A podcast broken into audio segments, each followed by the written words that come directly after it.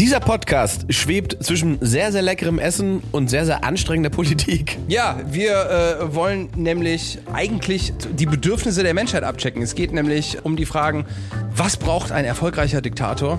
Richtig. Und das beste Essen der Welt. Das sind doch mal zwei Fragen, die in eine Folge gehören. Und ob das zusammenpasst, das merkt ihr jetzt. Zwei live mit Luke und Ingmar.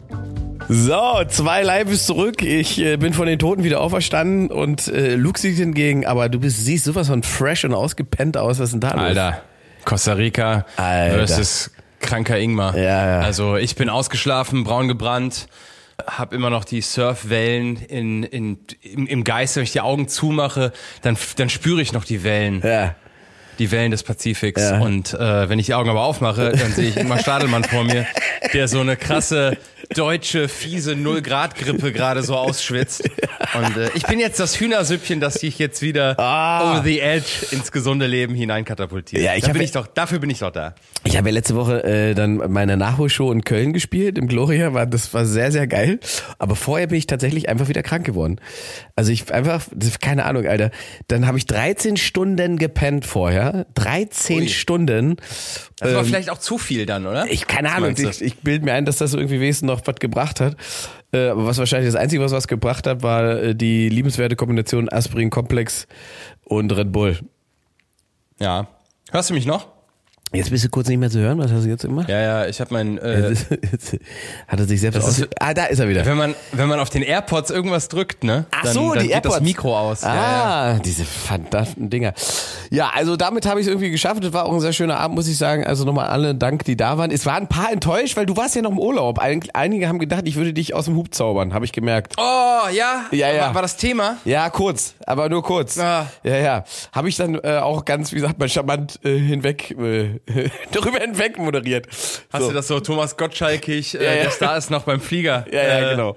So ungefähr. Ähm, nee, war eine sehr schöne Show da in Köln, kann man, kann man nur Danke sagen. Bin jetzt gespannt auf, wo bin ich als nächstes? Ich glaube Bremen. Ach, und Osnabrück. Osnabrück ist für mich ja auch Kryptonit, war. Also ich, keine Ahnung, wie viel Karten ich in Osnabrück verkauft habe in meinem Leben. Also dreistellig wird's wahrscheinlich nicht mehr. Ist das, ja, Osnabrück weiß auch nicht, was es sein möchte. Ne? Ist es schon Niedersachsen? Ist es äh, NRW oder Sektor, wie wir hier äh, in der NRW-Sekte 1 Live sagen? Äh, man weiß es nicht. Also Osnabrück, ich hatte eigentlich immer gute Shows da im Rosenhof, heißt das so? Ich weiß ehrlich gesagt nicht mehr genau, wo ich Ja. das spiele. Ich weiß nur, dass ich jedes Mal denke, Alter, wir haben in Münster gespielt, da waren Menschen. Ich habe in Bielefeld gespielt, da waren Menschen. Was ist das Problem in Osnabrück? Was, was, was ist, war, wieso muss ich rudern wieder so rum? Aber gut, vielleicht ändert sich jetzt noch. Ja, ich habe ja meine Tour beginnt ja erst im äh, März. Ich laufe mich jetzt ein bisschen warm. Ich bin am Freitag bei der NDR Talkshow Mm. und äh, lauf. Also da bin ich auch sehr gespannt, wie äh, wie das denn da so wird. Also NDR Talkshow war ich lange nicht mehr Ja. und äh, Wer ist denn da jetzt freue überhaupt? mich. Wer, wer moderiert denn das aktuell? Äh, ist das nicht Barbara Schöneberger und ähm, Ja, stimmt. Barbara ist, Hubertus sind die das noch? Meyer-Burkhardt? Ach Gott, das ändert sich auch nicht, ne? Ist ja in der Talkshow. Die ziehen oder? das, ziehen oder das Bettina durch. Tietjen? Die, äh, wirklich, ist das noch Tietjen? Nee, die gibt's nicht mehr, oder? Doch, ja? Ich, Tietjen und Hirschhausen? Ist das nicht eine eigene Sendung? Ich weiß es nicht. Ich habe kein NDR. Ich weiß Aber- nicht, wo NDR ist. Wenn Barbara Schöneberger dabei ist, dann kann hier ja nichts passieren. Oh, ich liebe Barbara Ja, Schöneberger. ja, Meine Mutter geil. hat immer gesagt, finde eine Frau wie Barbara Schöneberger, dann kann dir nichts passieren im Leben. Also die äh, scheint auch so ein bisschen Schwiegertochter-Vibes zu haben.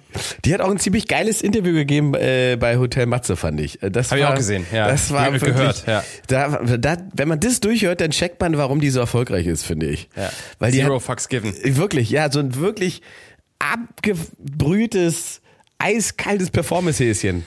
Barbara Schöneberger ist so Teflon, aber butterbeschichtet. Ja. Und deswegen äh, Ja. funktioniert das eigentlich ganz gut, weil die sagt ganz viel, ohne irgendwas zu sagen. Und äh, mein Problem in Interviews, ich hatte jetzt auch so Interviewstrecken, um für die Tour äh, nochmal die Werbetrommel zu rühren. Und ich erzähle zu viel in Interviews. Ich bin halt ehrlich. Ich schaffe es nicht, in Interviews mich selber ins Schaufenster zu stellen, sondern ich will immer, dass der Interviewer einen guten Tag hat. Ich bin quasi zu äh, zu harmoniebedürftig, um äh, mich selber da irgendwie in ein gutes Licht zu stellen. Das kann ich nicht. Das muss ich noch lernen. Vielleicht kann ich dir, ich kann dir ja jetzt, der, der Klassiker wäre jetzt, äh, wir geben dir sozusagen ein Wort als Aufgabe, das im Interview stattfinden muss, ne? Du musst es erwähnen. Wir denken uns ein Wort jetzt aus, das du benutzen musst. Wie wär's mit Diktatur?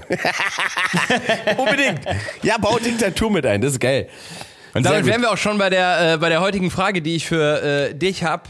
Ingmar, ich komme nach Deutschland zurück. Ich krieg aus der Ferne in Costa Rica mit, ne, während ich äh, eine Kokosnuss schlürf, äh, mit dem Surfbrett Richtung Strand wieder zurücklaufe und einem Faultier zuschaue, Ja. dass die Bauern auf die Straßen gehen. Ja. Und jetzt sehe ich, dass, äh, dass nicht nur die Bauern, sondern äh, eigentlich alle normal tickenden Menschen auf die Straße gehen und zum ersten Mal so wirklich sichtbar sagen, wir sind mehr Ja. und äh, es wird laut auf der Straße und ich finde, äh, ich finde, ja, ich finde es geil. Also ich erinnere mich, äh, dass dass ich vor sieben Jahren, glaube ich, bei der bei der letzten Bundestag oder vorletzten Bundestagswahl, als die AfD 13 Prozent hatte, ähm, schon mal so Social Media mäßig aufgerufen habe zu sagen, wir sind die 87 und Hashtag wir sind mehr und dann gab das schon mal so, das das, das war der erste Schneeball irgendwie, wo man das Gefühl hatte, jetzt jetzt jetzt kommt hier was und jetzt äh, zeigt sich die andere Seite, aber die, die, die Mitte wird XXM und äh, ich find's ganz, ganz gut. Also ist, ne, ist eine interessante Zeit. Ne? Ich bin, finde ich, ich muss tatsächlich auch sagen, dass ich sehr erstaunt bin, ähm,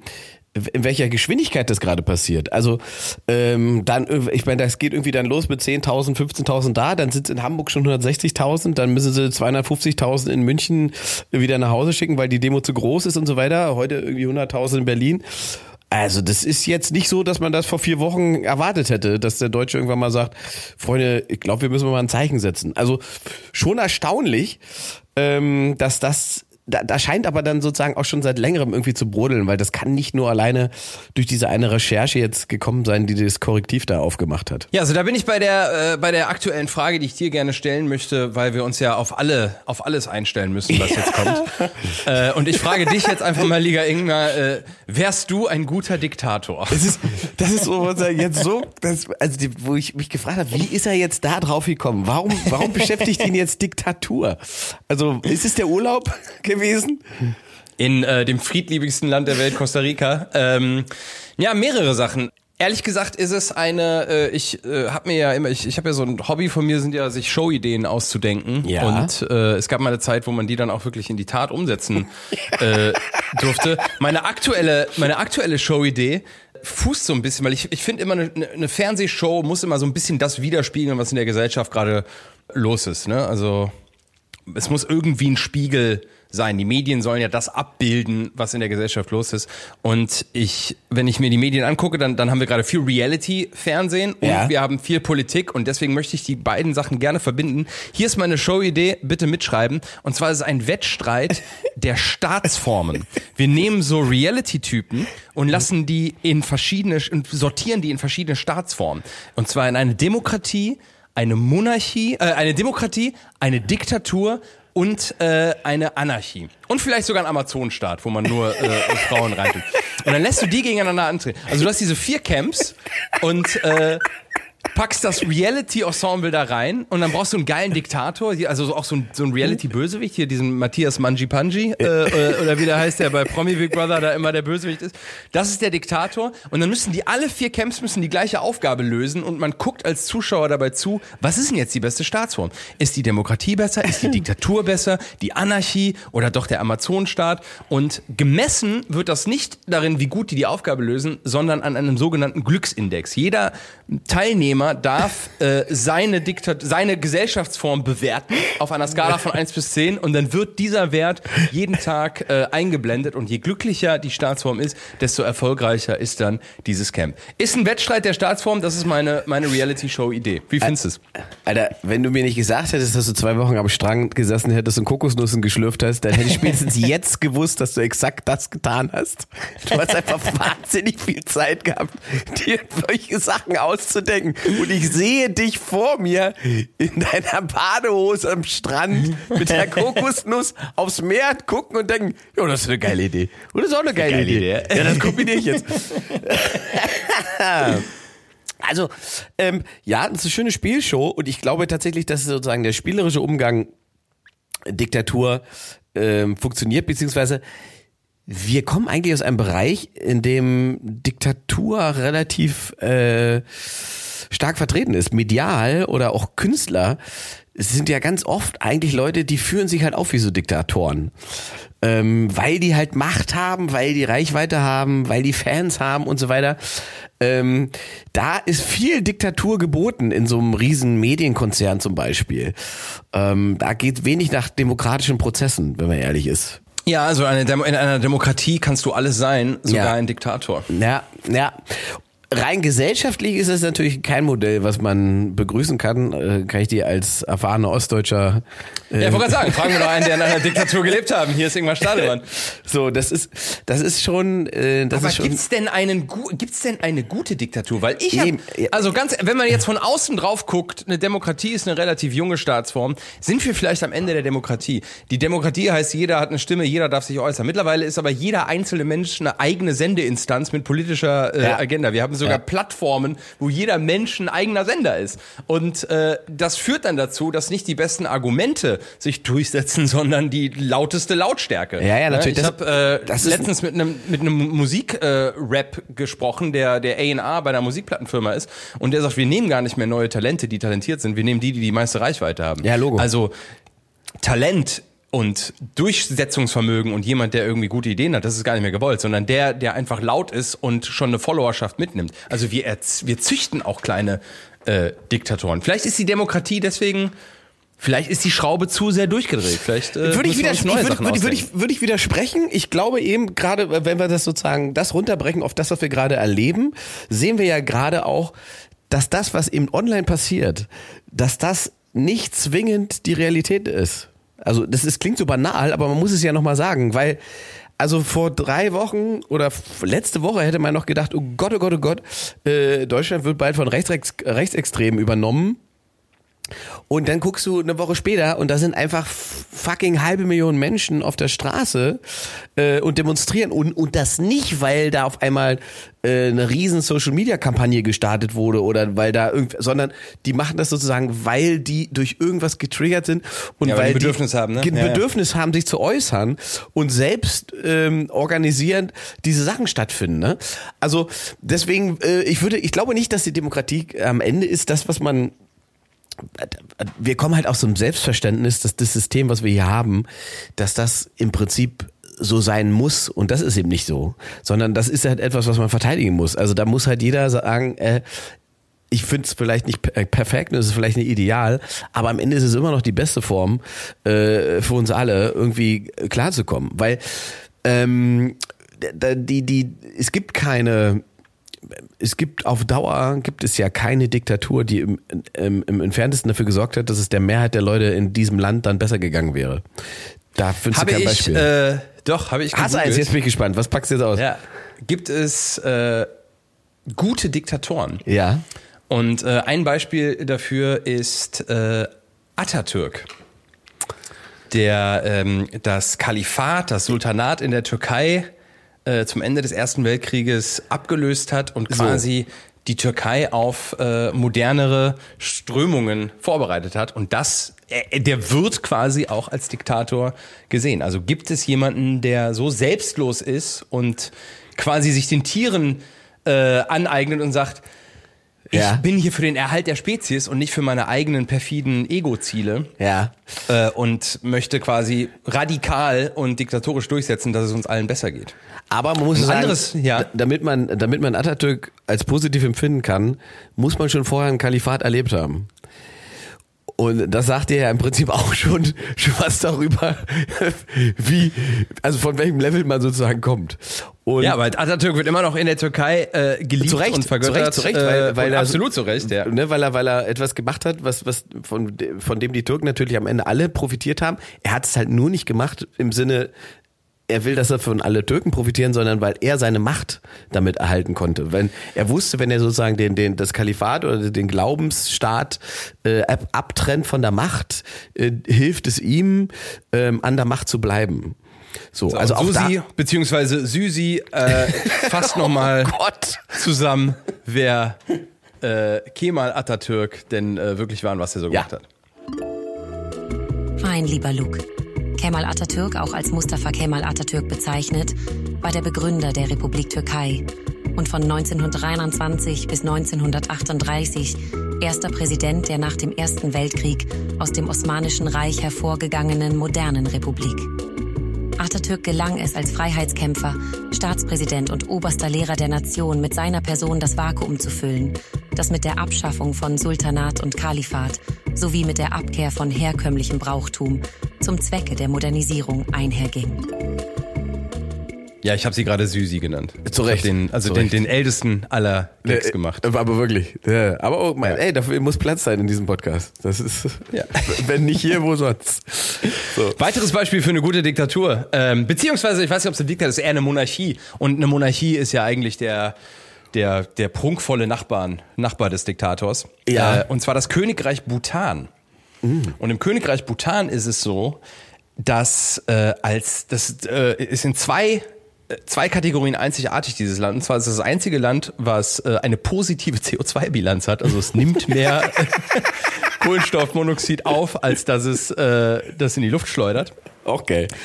Äh, und das Königreich Bhutan hat vom König installiert einen sogenannten Glücksminister. Geil.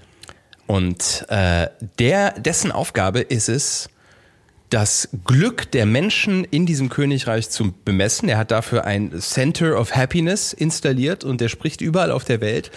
Und ähm, das ist wirklich ein, eine eigene Position in, in der politischen, im politischen Team des Königreichs Bhutan. Das finde ich sensationell gut. Also das ist, Ja. Die Frage ist halt einfach, ne, also wie viel Macht hat er? Und ich überlege gerade, Glücksminister? ja, der Glücksminister. Und ich, ich überlege gerade beim Königreich von Bhutan. Ich, mir ist gerade so, als hätte sich der, ist es nicht der König von Bhutan gewesen, der sich immer im, äh, äh, in München im Nobel ähm, Hotel, nein, das ist der Thai-König. das, oder das ist der anderes. Das ist der Thai-König. Der oh Thai-König. ja, nee, das, das ist eine ganz eigene Ah, Fehde okay. zwischen irgendeinem Bildjournalisten und dem Thai-König, der äh, irgendwie mit 400 Nutten Genau. äh, sich so in Salzburg in so einem Mega-Hotel Genau. einschließt. Ja. Das ist auch eine Weltklasse-Story, auf alle Fälle. Ist, das ist eine Weltklasse-Geschichte. Die kann uns, die muss uns Susi tatsächlich mal erzählen. Also, mein lieber Ingmar, 2013 hat Maha Vajiralongkorn, damals noch Kronprinz von Thailand, eine Villa am Starnberger See erworben für rund 10 Millionen Euro und nutzte es seither als Zweitwohnsitz. Seit er König ist, dringt von dort mittlerweile kaum noch etwas über ihn und sein Leben an die Öffentlichkeit. Vorher ging es laut der Regenbogenpresse wohl des Öfteren, wie sagt man, heiß her. Kann natürlich sein, dass der Glücksminister aus Bhutan mit dem Thai-König da äh, irgendwelche Frauen in irgendwelchen Suiten bums und äh, deswegen auch so glücklich ist. Das kann natürlich sein, das möchte ich gar nicht ausschließen. Der Glücksminister von Bhutan. Wer Alter, wäre denn Glücksminister in Deutschland? Hättest du da äh, jemanden, der auf Ja. jeden Fall keine Deutsche, oder? Sowas wie Mareike Amado oder äh, Ross ich, Anthony? Ja, wir, Ross Anthony ist der Glücksminister von Deutschland. Die große Frage ist, ob die Deutschen, also die würden dich ja, alleine für den Namen würden sie dich ja hassen, ne? Ja, das stimmt, das, das, ja. das, das will der, das ist dem Deutschen ja alles zu plakativ.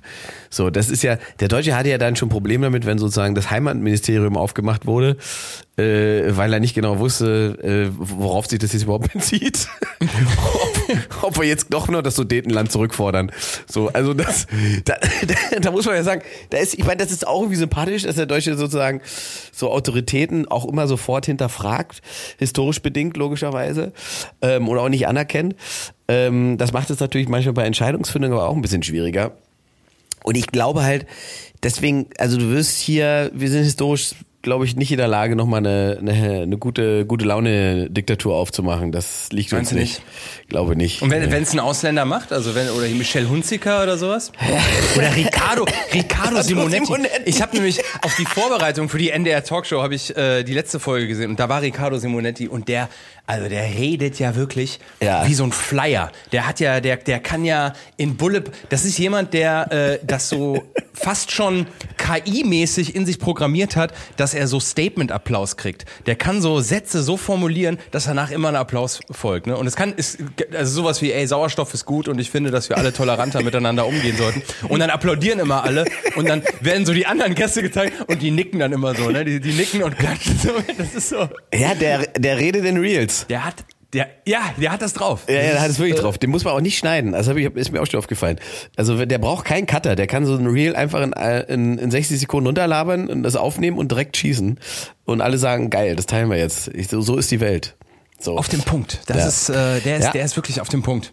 Also und die große Frage ist ja, ne, also, wäre ich ein guter Diktator? Und das müssen wir jetzt natürlich schon noch irgendwie klären. Also ich selber würde so sagen, auf künstlerischer Ebene würde ich jetzt mir das gerade nur so zutrauen und, und sagen, da habe ich das auch schon gemacht, dass wir im Prinzip Dinge durchgepeitscht habe, weil ich davon alleine überzeugt war, dass das richtig war. Ähm, das war dann keine demokratische Entscheidung in so in bestimmten Prozessen. Also jetzt in einem Theaterraum oder in einem Medientreffen, um dann Dinge durchzusetzen, die dann in einer Show stattfinden? Ja, Fernsehshows. Ja, schon. Also gerade so im Team. Und ich meine, bei Live, äh, also Theater bist du ja sowieso alleine. bist also, du Diktator, Da ja, bist ja. du Diktator, klar. Also du diktatierst äh, den Leuten, die im Raum sind, ja auch die Themen auf, sozusagen. Da gibt's ja keine Umfrage am Anfang, äh, füllt mal aus, äh, was beschäftigt euch so. Das ist ja dann so schon wieder der innovative Teil, wenn du die Leute äh, mit den Leuten interagierst. Und selbst dann bestimmst du immer noch, wie es läuft an dem Abend. Also im Prinzip, Bühnenkünstler ist schon dicht an Diktatur. So ist so. Ja. Naja gut, es geht jetzt, also die, die Menschenrechte werden halt nicht außer Kraft gesetzt bei deinen Shows. Ne? Also jetzt weiß ich nicht genau, was, was du in Osnabrück immer anstellst, aber Wobei das mit Menschenrechten bei den Flippers natürlich auch ein großes Thema ist dann. ja.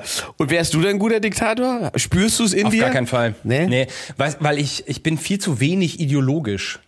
Ähm, und so eine Diktatur muss ja so ein bisschen so sein wie bei einer Fashion Week. Weil die, die Spitze muss radikal sein, damit unten bei der Masse ein, ein Bruchteil von der Idee ankommt. Und so ist es ja bei der Fashion Week, ne? Da hat ja jemand irgendwie zwölf Schnitzel an und dann kommt aber äh, unten bei raus, so bei der Masse, okay, vielleicht ein T-Shirt, wo Ein Schnitzel drauf Stück ist. Sal ja, genau, so. Das ist, das ist ja so die Idee. Man muss ja in seiner, in seiner Radikalität total groß sein, damit, das ist ja wie bei, bei Greta Thunberg, ist ja eigentlich eine Klimadiktatorin, die sagt, ey, wir müssen äh, jetzt nur noch mit, mit dem Boot fahren, damit aber der äh, 60-Jährige in seinem SUV sitzt und sagt, ach, vielleicht steige ich doch aus und gehe zu Fuß die 300 Meter zum Aldi. Also ähm, ne, große Ideen brauchen Radikalität, damit zumindest ein bisschen ankommt. Ja, ja, und der Diktator gar braucht nicht in ja, der Lage. äh, Diktator braucht Macht. Ne? Das wäre sozusagen das, wo, wo, Ja, die hätte ich. Da scheitert allerdings Aber- Greta. Also die hat natürlich nicht die Macht, die sie gerne äh, vielleicht hätte oder bräuchte, um als Diktatorin auftreten zu können. Also ähm, wenn man sie jetzt Ja. mit allen möglichen sozusagen tatsächlich politischen Ämtern noch ausstatten würde und sie diese Ämter ohne irgendwelche demokratischen Prozesse übernehmen würde, dann wäre die ganze Attitüde tatsächlich eher beängstigend. Ja, aber äh, Macht ist Macht ist komplett relativ. Also ich habe jetzt einen Artikel gelesen äh, in der ähm, entweder war es in der Wall Street Journal oder es war in der Bildzeitung. Ich glaube, es war die Bildzeitung, ähm, wo gesagt wird, dass Taylor Swift die Präsidentschaftswahl entscheiden wird. Diese Frau hat äh, aktuell so viel Einfluss, äh, spielt die größte Live-Tour, die es jemals auf diesem Planeten gab. Und wenn die jetzt irgendwann mal auf einer Bühne sagt und übrigens, äh, ich bin für Joe Biden, Ja, dann war's das. dann äh, ja, war's das. Dann sind das die entscheidenden 5 Prozent. Maybe, ja. Ja, ja, also ja. zumindest äh, ist das kein unwesentlicher Teil, der sich dann da, ne, junge Menschen beeinflussbar. Ja, also es das geht- wäre dann, das wo das Wort Influencer mal äh, Das- wichtig wäre. Ne? Ich meine, das ist bei dieser ganzen äh, Trump-Biden-Diskussion. Äh, ich habe neulich, ähm, wie heißt dieser amerikanische äh, Analyst, den ich immer, ach scheiße, ich komme nicht auf den Namen, egal, ist auch nicht wichtig. Der hat jedenfalls ähm, gesagt, es geht am Ende um 5%. Also Trump darf keine 5% Wähler verlieren, dann ist das Ding für ihn schon gelaufen. Dann hat er, hat er keinerlei Chance. So, also es, ähm, deswegen ist es Aber dieses Wahlmännerprinzip, also ich meine die 5%, wie willst du das? Nein, Oder die- einfach der an braucht Zustimmung. Genau, an Zustimmung. Ähm, Ja. ähm, Und äh, er braucht natürlich, um, um, um dieses, ähm, um die Mehrheit zu holen an Wahlmännern. Es geht ja nicht um die Mehrheit der Wähler, ne? aber es geht um die Wahlmänner, die er haben muss auf seiner Seite. Muss er ja mindestens einmal in einem Land ähm, zulegen, in einem Bundesstaat so zulegen, dass er äh, Biden sozusagen den wegnimmt. So und das bräuchte er, damit er überhaupt eine Chance hat am Ende. Und, und er müsste Also alle Taylor.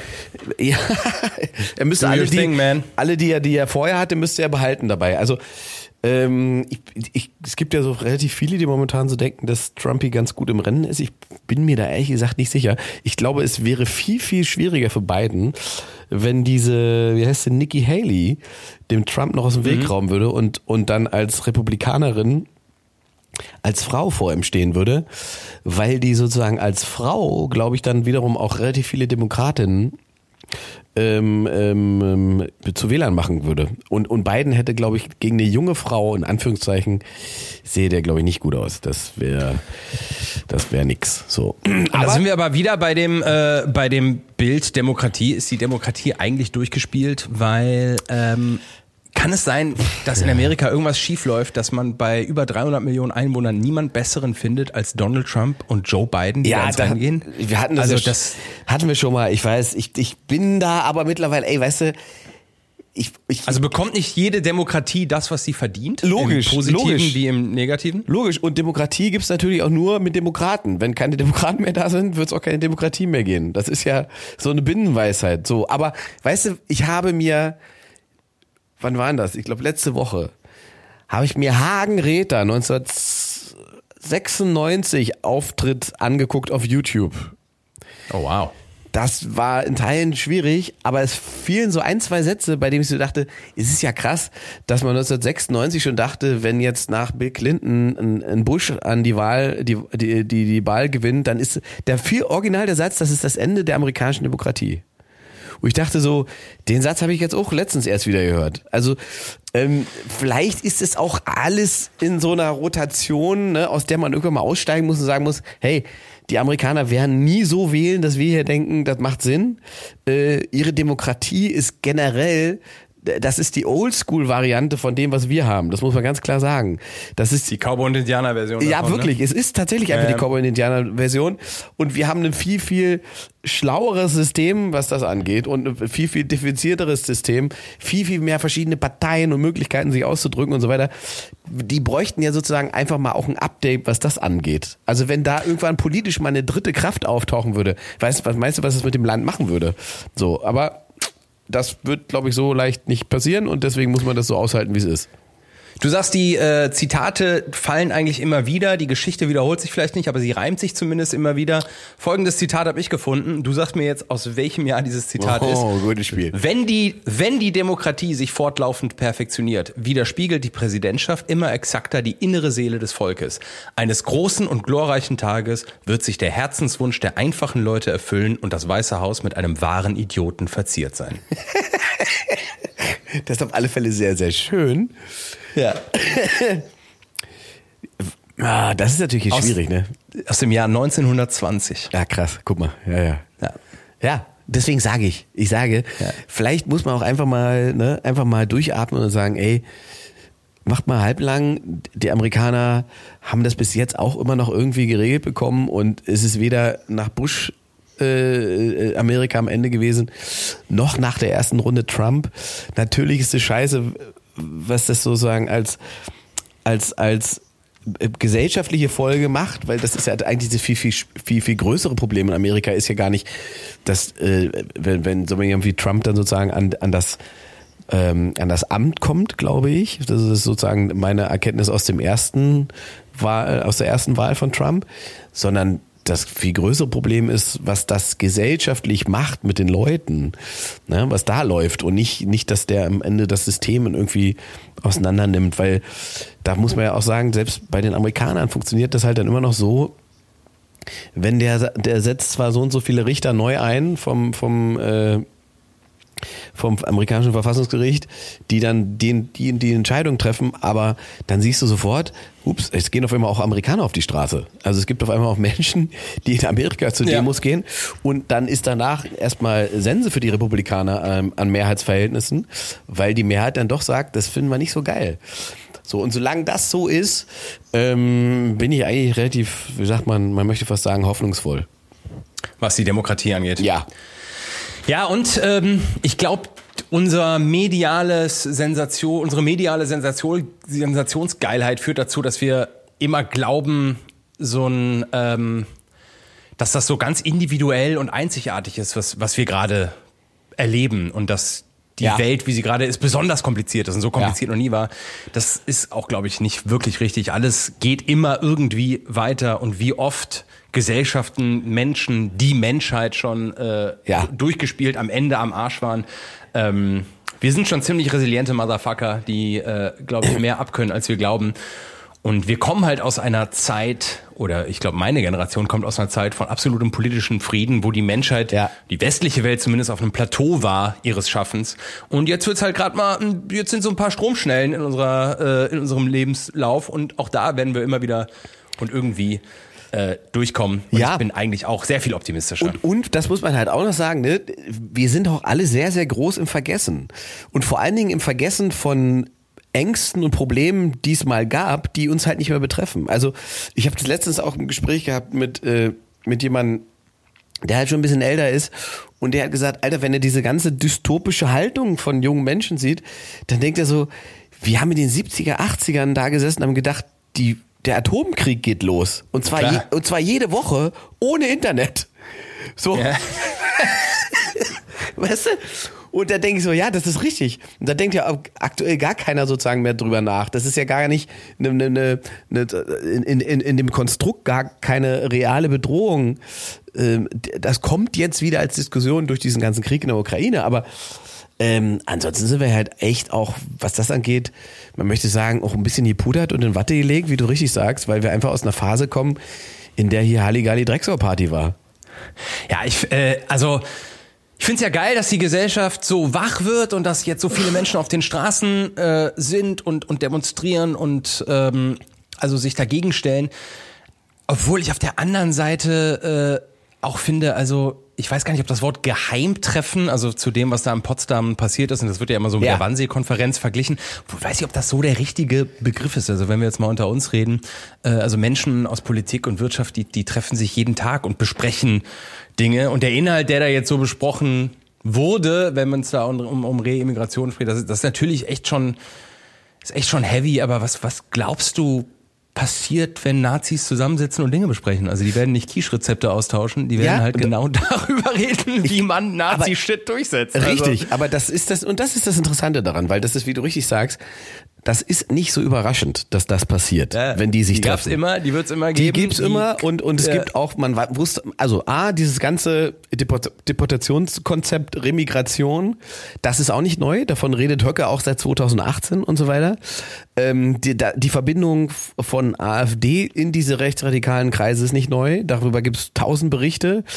Ähm, Die Zusammenkunft ähm, als getarntes, wie sagt man so schön, äh, freundlicher Austausch mit Reden und so weiter, ist auch kein neues Konzept. Es gibt einen einzigen Unterschied und der sorgt am Ende dafür, dass du diese Massenbewegung siehst, nämlich, dass zum ersten Mal quasi per Rede und Diskurs äh, aufgezeichnet und äh, wieder be- belegt durch die Recherche äh, gezeigt wird, es geht nicht nur darum, Leute, von denen wir sagen, die sind jetzt hier illegal eingereist, die schmeißen wir alle raus, sondern es geht schon darum, wenn du das anguckst, das zu, zu sagen, alle, die uns irgendwie nicht passen, von denen wir sagen, die finden wir irgendwie nicht deutsch genug, da müssen wir eine Option schaffen, die loszuwerden.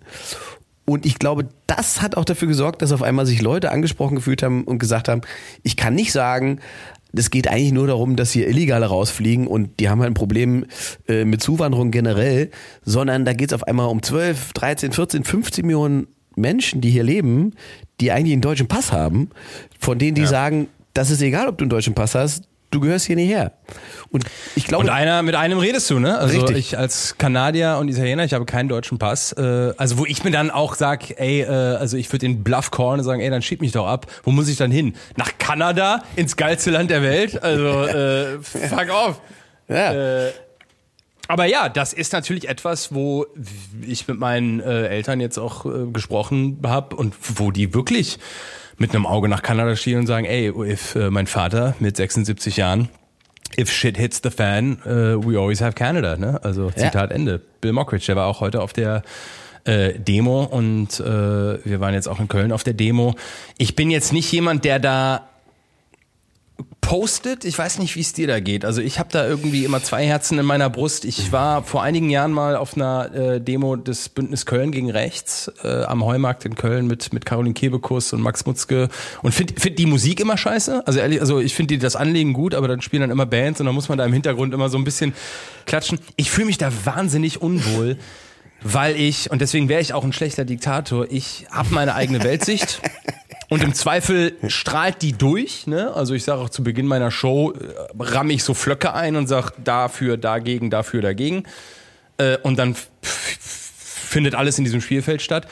Aber dieses, ich sag euch jetzt, wie ihr zu tun, was ihr zu tun und zu lassen habt, und ich sag euch, was ich gut finde, und ihr sollt das jetzt auch gut finden, nur weil ich äh, Witze von einem Teleprompter ablesen kann das finde ich immer schief und da ist bei mir immer ein mulmiges Gefühl. Ich weiß nicht, wie es dir da geht als öffentliche Person. Ja, ich vermeide das ja auch. Also ich versuche ja auch allein schon auch von dem Humor, den ich sozusagen betreibe, ähm, wie man so schön sagt, satirischer Chronist hieß das mal früher. Mhm. Also, dass man eher wie der Falke ist, der beobachtet und beschreibt, ne, und das scharfe Auge hat. Ähm, es gibt halt irgendwann einfach diesen Punkt, aber ich glaube nicht, dass wir da sind. Aber es gibt natürlich irgendwann den Punkt, äh, wo dir Falke sein sozusagen nichts mehr nützt, weil du gar keine Schärfe mehr brauchst, um irgendwas zu beobachten, weil es halt ganz offensichtlich ist, ähm, dass man eine Position einnehmen muss, äh, um, um zu sagen, bis hierhin und nicht weiter. Und ich glaube aber, dass das eben gerade das auch ist, was die Leute gerade zu, zu, zu diesen Massen auf die Straße bringt, ist schon zu sagen, ey, jetzt ist mal gut und ähm, wenn ihr ein Problem mit dem und dem habt, können wir das irgendwie, kann man das alles irgendwie diskutieren. Aber wir können nicht darüber diskutieren, äh, Leute, die hier Pässe haben, nur weil ihr die irgendwie nicht in euer äh, Deutschstein, Deutschbild reinkriegt, ähm, die, die schmeißen wir deswegen hier nicht raus und da ist irgendwie eine Grenze, über die, über die geht's nicht. Und das, das ist eigentlich ganz in Anführungszeichen schön zu sehen, dass ähm, dass das eben noch funktioniert, ohne dass man eben, deswegen ist es so spannend, ohne dass eben drei, vier Leute vorne weglaufen müssen, weißt du? Oder mhm. irgendwelche mhm. großen Kundgebungen von irgendwelchen großen Stars sein müssen. Also da muss nicht Herbert Grönemeyer singen oder weiß ich was, sondern die Leute organisieren. Da reicht Luke Mockridge. ja, die Leute, organis die, die, die, Leute organisieren sich dann schon von selbst dahin. Ja. So. Und klar gibt's dann Leute, die machen Statements und es sind politische Aktivisten dabei und so weiter. Aber es ist ja jetzt nicht so, dass sozusagen die größten Hellen der deutschen Medienlandschaft aufgefahren werden müssen, um irgendwie mal, weiß ich nicht, 10.000 Leute zusammenzubekommen, sondern das ist einfach ein Modus, der da ist und funktioniert. Also das ist auch besser als, wie du sagst, dieses, ähm, da muss jetzt vorne noch einer vortanzen, was richtig und was falsch ist. Und vor allen Dingen genau. jemand, ähm, der jetzt im Prinzip, also sagen wir so, wo man auch einfach, sagen wir mal, zwei, dreimal seinen Zweifel haben konnte, äh, ob der verstanden hat, wie die Dinge funktionieren.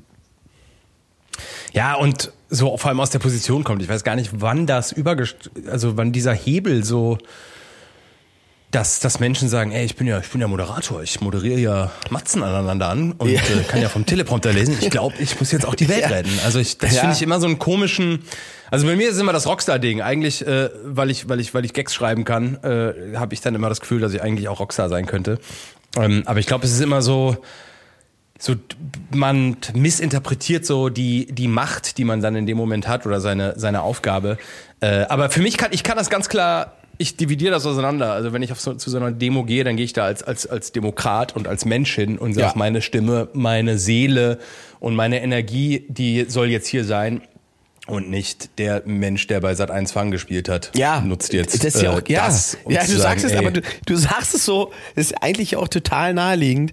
Aber tatsächlich ja. ist es natürlich auch verlockend, wenn man mal so viel Aufmerksamkeit bekommen hat oder die Wahrnehmung äh, des Publikums so ist, dass man sich dann hinstellt und denkt, ich muss jetzt für die Leute alle das einordnen und muss dann sozusagen in jeder Sendung Aktivist sein und dann ist natürlich schnell relativ schnell vorbei mit witzig, glaube ich. So.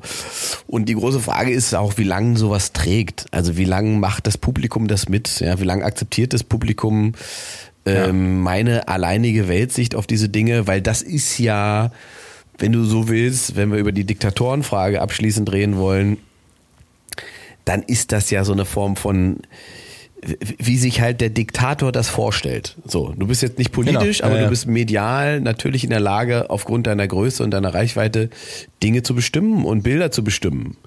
Und ähm, das ist natürlich, das kann natürlich zum Problem werden. Ja. Aber ist, das ist, also ich finde die abschließende große Frage zu diesem Thema, ob man ein guter Diktator wäre, und da sind wir jetzt einfach als, als Flussdelta sind wir jetzt bei den AfD-Demos gelandet.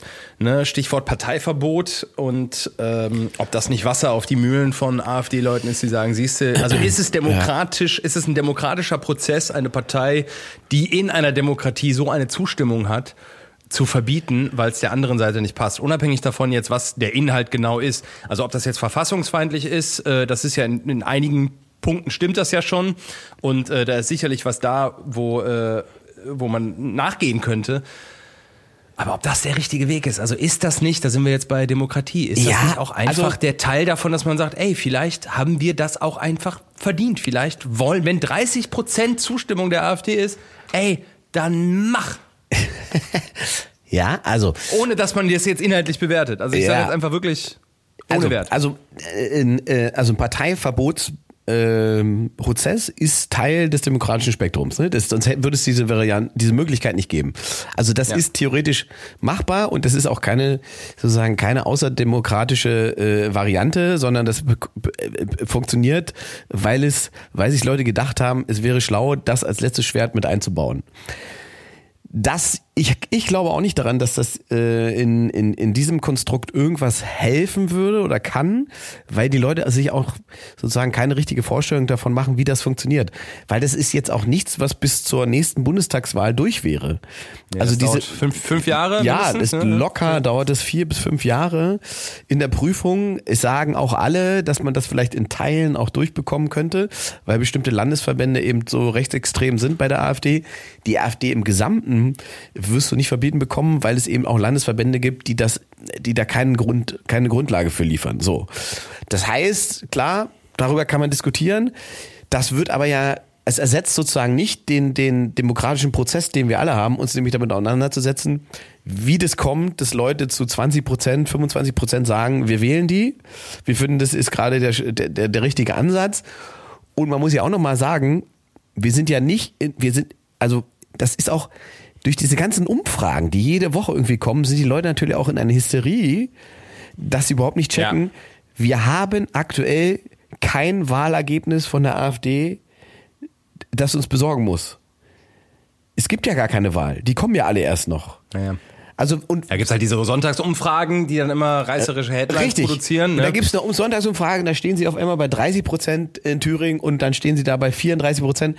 Und dann siehst du aber, okay, jetzt kommt Frau Wagenknecht um die Ecke.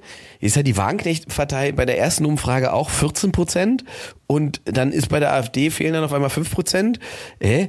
Also du kannst... Olaf Scholz ist der äh, unbeliebteste Bundeskanzler aller Zeiten seit Richtig. Sonntagsumfrage. Also äh, So. oder laut Sonntagsumfrage. Es ist So, also ja, das sind immer nur so Stimmungsbarometer, die Richtig. vielleicht gar nicht so repräsentativ Richtig. sind. Und- und da kann man vielleicht sollte man nicht die AfD verbieten, sondern äh, die Unzufriedenheit, die quasi herrscht, die überhaupt dafür sorgt, dass so viele Menschen dahin migrieren. Ist das Ja vielleicht gut, aber die, so? die, die, die kann man nicht, also die Unzufriedenheit kannst du nicht verbieten, aber man kann halt schon, sagen wir mal ganz klassisch, handwerklich bessere Politik machen, die dafür sorgt, dass Leute sagen, ist eigentlich ganz cool, wie wir hier leben und wie es hier ist, weil wir haben in Deutschland ja das Problem, dass Leute AfD wählen, nicht weil es ihnen schlecht geht, sondern weil es ihnen schlecht gehen könnte.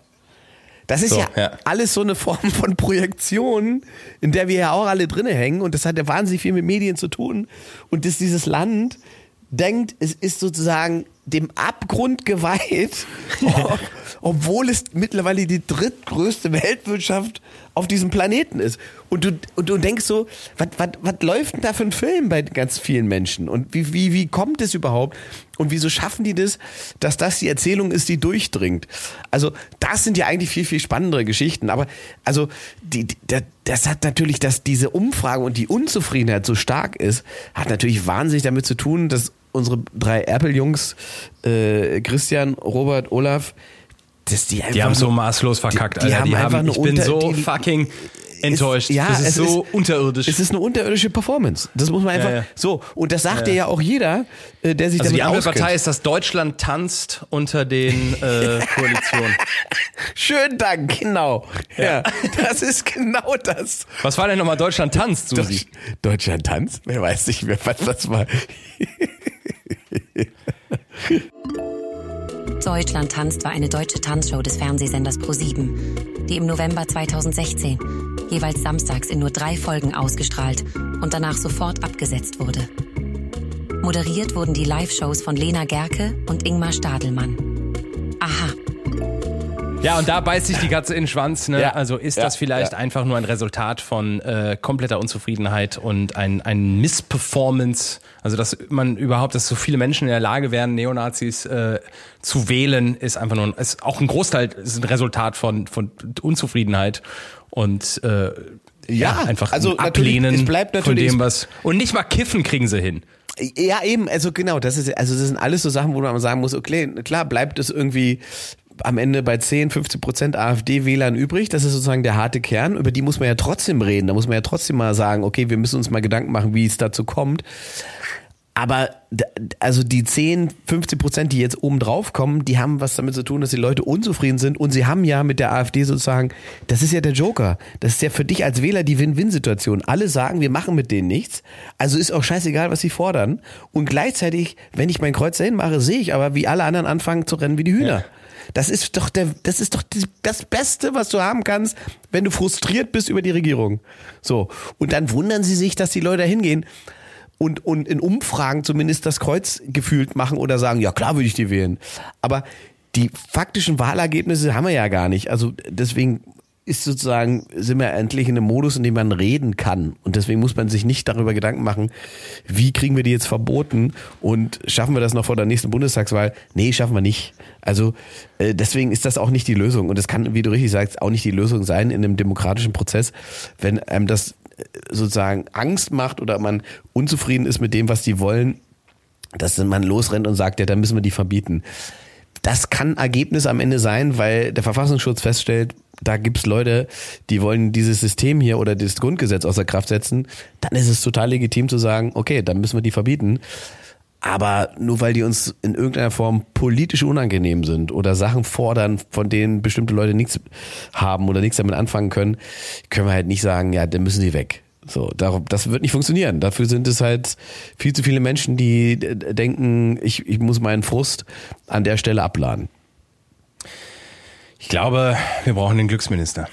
Ja, ist vielleicht generell, ich habe ich Vielleicht hab, ist das einfach dachte Bhutan. erst wäre es lächerlich, Das wäre- aber, aber tatsächlich Ja. gibt es, ich glaube, die, die Engländer haben das sowas mittlerweile auch, ne? Die haben äh, auch äh, irgend- irgendeine. Wir melden John. Das ist äh, das ist der Glücksminister. Das ist was anderes. Nee, ist die, Ja. Glücksminister, die Glücksministerin. äh, nee, die haben auch mittlerweile Ministerium. so. Ja, die, haben, die, haben, die, haben, die haben auch irgendwie so einen Beauftragten für, äh, für Allgemeinwohl mittlerweile, weil äh, wahnsinnig viele Menschen an, mit irgendwelchen psychologischen Krankheiten zu kämpfen haben in, in England. Und das nicht nur wegen dem Wetter. Aber ich weiß was, was hilft gegen schlechte Laune. Ja.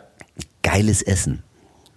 Da sind wir doch bei der Frage, die du für mich hast. Jetzt kommen wir nämlich doch noch zu meiner Frage. Bevor wir jetzt zum äh, Anne Will Polit-Teil Talk werden, äh, komme ich nämlich doch noch zu, meiner Frage. Das geilste Essen der Welt, Luke.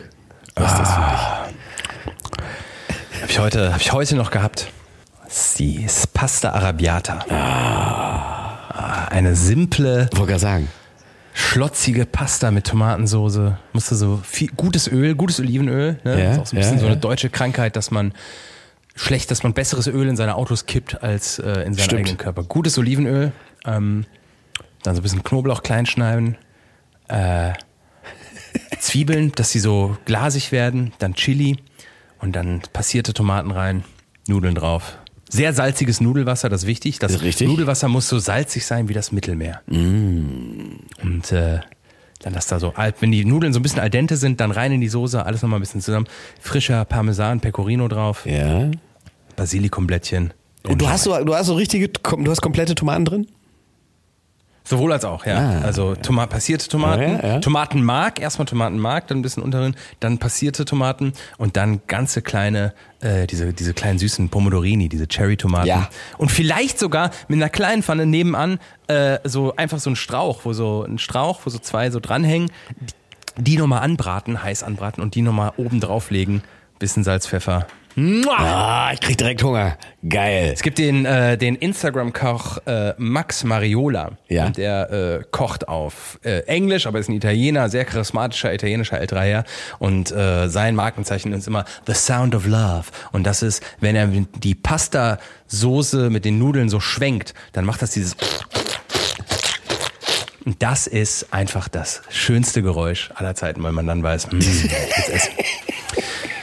Ist eigentlich Essen das Sex des Alters? Ja, Weil ja, ja. Äh, wenn ich mir meine Emojis bei häufig benutzt angucke, dann war das vor zehn Jahren noch irgendwie so Wassertropfen und der eine, der so ein bisschen fickrig guckt und vielleicht die Aubergine. Mittlerweile abgelöst von viel äh, Rotwein-Emojis, Tellernudeln, ähm, der Emoji, der so mm, macht. Also vielleicht wird man auch älter und man merkt es an der Emoji-Auswahl. Ah, Definitiv, definitiv. Und das äh, Rotwein ist das nächste Thema, was dann dazu kommt. Also äh, ich bin auch wirklich mittlerweile so leicht glücklich zu machen. Eine richtig geile Pasta und ein guter Rotwein. Das ist einfach, mehr muss, muss ich mit meinen Jungs nicht mehr haben. Wenn ich überlege, was wir früher von Aufwand gemacht haben, um einen guten Abend zu haben, das ist alles vorbei. Wir sitzen nur da, essen Pasta und trinken Rotwein. Ja. Das war's.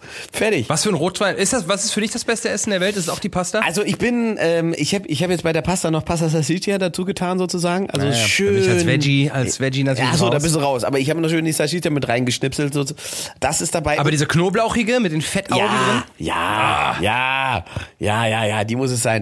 Oder was natürlich auch geil ist, ist so eine richtig geile sizilianische Pizza, ne? Das ist natürlich so dünn und sapsig, äh, wie es man so schön sagt. Das ist auch, da kann ich auch einfach sagen, Alter, das macht einen auch schwer glücklich. So. Also das beste Essen der Welt, also la- landmäßig sind wir jetzt beide äh, instinktiv und zwar mit 100%iger Deckungsgleichheit in Italien gelandet, ne? Ich befürchte ja, oder? Also wo, Ja. wo sonst? Also klar, die, also es gibt auch sozusagen, ähm, asiatisch kann auch ganz geil sein und so Sushi und so weiter, das ist auch irgendwie intensiv und gut und auch ein geiles Steak und so, aber das können die, das können die Italiener ja auch. Die können ja auch so Entrecots mit, ähm, mit Nudeln und so weiter. Das ist schon auch geil. Also die haben das einfach drauf, keine Ahnung. Ja, und warum? Ne? Also warum, das ist ja wirklich nicht weit weg, also warum ist das Essen Die ganze in Esskultur. Mailand einfach so viel geiler Ja, als, ey, wir als haben ja hier 600 in, Kilometer weiter wir, nördlich? Wir haben ja in Berlin, in Berlin gibt es ja äh, Centro Italia, italienischer Supermarkt.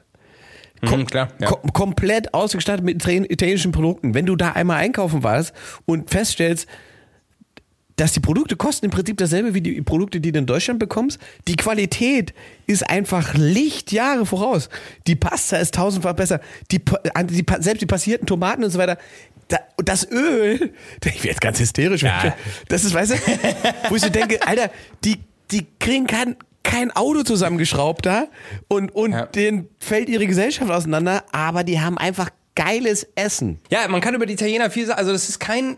Wir, wir lieben die Italiener, wir respektieren sie vielleicht nicht. Und andersrum ist es bei uns. Also die Deutschen, äh, die Italiener respektieren die Deutschen, aber sie lieben sie nicht. Und weißt du, man kann über Italien viel sagen. Viele Faschisten, Kackautos, die werden nie ein Luft- und Raumfahrtsprogramm auf die Beine stellen, aber die, das Essen. Ja. Alter, es ist einfach.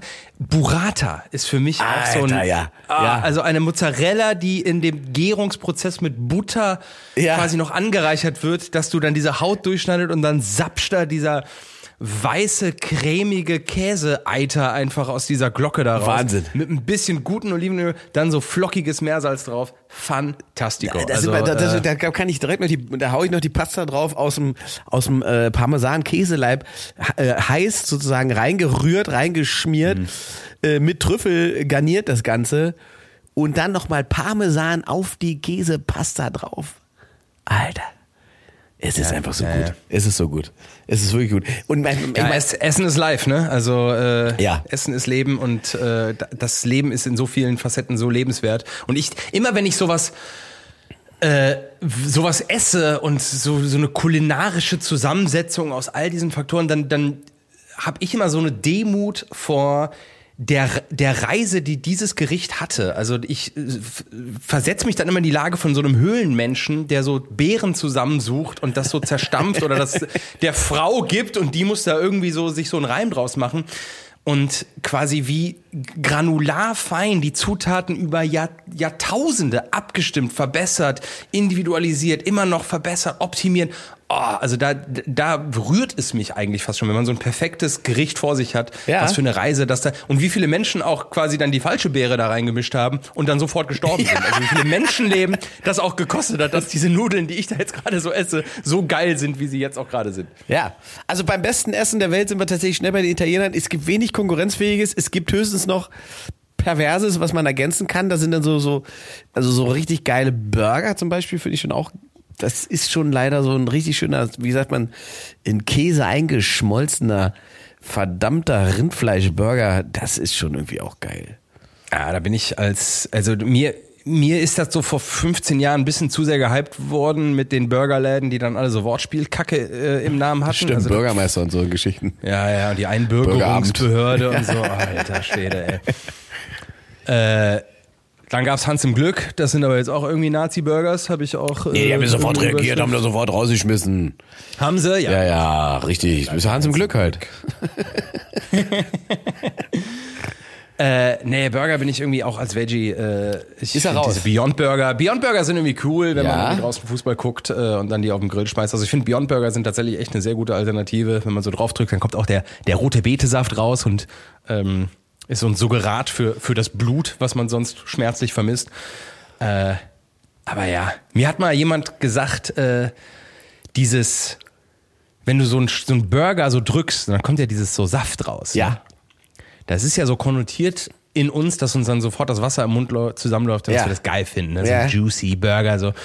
Aber das ist ja eigentlich nichts anderes, als wenn du schon mal so eine Blase gehabt auf, auf der Haut und dann bildet sich da drunter unter dieser Hautschicht ja so eine Flüssigkeit.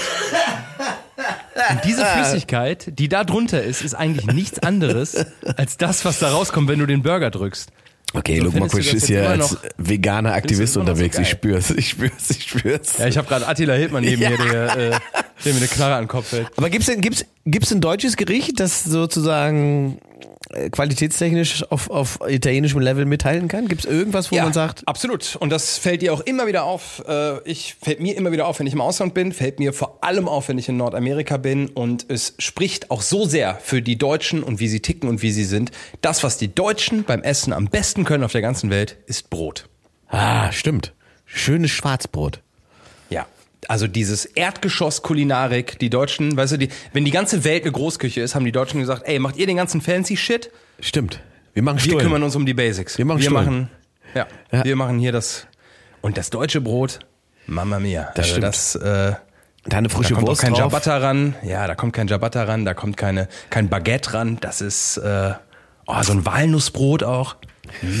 Da hast du recht. Das, ja, ja, also wir sind schon Brotweltmeister. Da sind wir schon tatsächlich ganz gut drin. Brotzeit, ne? Ich meine, eine, eine Brotzeit ist auch Hey, das ist, eine, das ist eine gute, eine gute Mahlzeit. Mit Ja. Gürkchen dabei, mit dem, macht ihr sowas noch? Ja, klar. Also ich, ich äh, Guter Käse? Genau, einen guten Käse drauf, eine gute Wurst drauf. Also ganz simpel. Äh, was, äh, wenn man ein geiles Brot hat, braucht man das ja auch zum Beispiel gar nicht. Dann reicht ja auch, äh, wenn man gutes Schmalz hat. Man macht einfach Boah, das hat meine, meine Oma äh, wirklich in unserer Kindheit installiert. Die ist ja so wirklich Kriegs Kriegsgeneration. Gänseschmalz. Ja, Die hat ein mit Graubrot. Salz. Oh, mit einer Knoblauchzehe eingerieben. Oh, noch besser. Getoastete Bohnen mit einer Knoblauchzehe eingerieben und dann Gänsefett drauf und Salz. Und wir haben das als Kinder, das hieß äh, tschechisches Topinka-Brot. Äh, mittlerweile kriegst Kotzen, wenn ich nur daran denke. weil Das Wirklich? so widerlich. Oh, Gänsefett auf kriegt schwarz. der nicht, nicht mehr gut. Okay, aber also ich muss sagen, ich habe so, so irgendwann so, so äh, einfache Gerichte wiederentdeckt. Und äh, eins davon war auf der, auf der, auf der Kreuzfahrt. Da gab es eben eine eigene Bäckerei auf dem Kreuzfahrtschiff. Die haben eigenes deutsches. Wir sind so am Arsch als Welt, Alter. Ja, pass auf, eigenes äh, original deutsches Schwarzbrot gemacht und du hast original frisches Hack dazu bekommen mit Zwiebeln. Du konntest also die perfekte Schwarzbrotstulle mit Hack und Zwiebeln essen, während du bei 26 Grad oben auf Agadir geguckt hast in Marokko. Das war schon, da habe ich das wiederentdeckt, die Einfachheit des Lebens. Aber rohes Hack dann, oder? Ja, klar. Also Met quasi. Ja, ja, so Matt, genau. Aber du bist ja, da bist ja raus mit Fleisch, da krieg ich dich ja nicht mehr mit. Das ist ja, Ja, seit, seit sieben Jahren, was bei meinem Vater auch wirklich immer noch der, der liebt, er macht jedes Weihnachten die Gags, weißt du? Ja. Und äh, was machen wir denn essen? Ja, also für dich, Luki, haben wir so eine schöne Gänsekeule und dann so Knödel mit Speck, weil du liebst ja Fleisch. Seit sieben Jahren, gleicher Gag, er lacht sich kaputt. Und äh, ich lach höflich mit. Ich meine, die Leute können ja auch mal ordentlich drunter schreiben, was ist denn für euch das beste Essen der Welt? Das würde mich auch mal interessieren, was die Leute so äh, in den Gehen wir mal durch die verschiedenen Mahlzeiten. Bestes Frühstück. Bestes Frühstück ist schon, das muss schon irgendwas mit Ei sein, oder? So Rührei-mäßig, so morgens? Boah, das habe ich äh, das beste Frühstück für mich und es ist auch saugesund. Äh, und man macht sich damit jetzt auch aktuell so in der Woke-Bubble beliebt, weil es ein israelisches Gericht ist. Shakshuka. Ah, das ist geil. Hast du schon mal Shakshuka ja, gegessen? Natürlich. Oh. Ja, gibt's hier einen ganzen Laden, äh, einen Laden, der das macht. Das ist In Berlin? Äh, ja, ja, das ist so, das ist wie so Paprika mit Ei und und und Knoblauch und so weiter, ne? Das ist ist richtig Ist das geil. überhaupt ein israelisches Gericht oder ist es doch nordafrikanisch? Na, da Susi, uns Susi helfen. äh, Shak Susi sagt uns Bescheid. Shakshuka ist eine Spezialität der nordafrikanischen und levantinischen Küche, ähnlich der türkischen Eierspeise Menemen. Aus dem Arabischen übersetzt bedeutet Shakshuka in etwa Mischung. Das Gericht wird aus pochierten Eiern in einer Soße aus Tomaten, Chilischoten und Zwiebeln zubereitet. Oh, lecker, ey, da krieg ich so Bock, kann ich immer essen. Das ist Ah, auch wirklich, das ist tatsächlich ein geiles Frühstück, das stimmt. Ja, also da ist ja auch Eier drin. morgens. Ja, ich glaube, das ist aber auch so, äh, ne, jetzt äh, wird dieses Jahr 35, die, die Geschmacksnerven sterben Die langsam ab. brauchen's, die brauchen's. Ja, die brauchen Schärfe, die brauchen richtig Schärfe. Äh, wobei, also ich bin dann auch, was ich auch morgens gerne mache, das ist so eine Acai Ball. Also so schön diese südamerikanische Fruchtschüssel äh, mit noch Bananen. eiskalt, und so. ne? Ja, eiskalt. Das muss ich sagen, das ist auch geil. Weil, und das hält dich vor allen Dingen auch echt lange satt. Da weißt du, warum die Brasilianer so geil aussehen.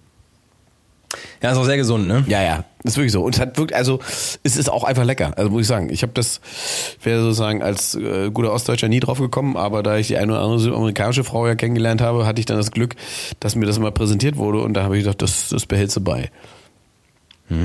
Ja. Wir haben natürlich noch ein Problem, das heißt Dessert. Weil könnten wir jetzt nicht wieder nach Italien gehen? Also Das ist so ein Satz, äh, den glaube ich noch nie einer gesagt hat. So, wir haben noch ein Problem und das ist Dessert.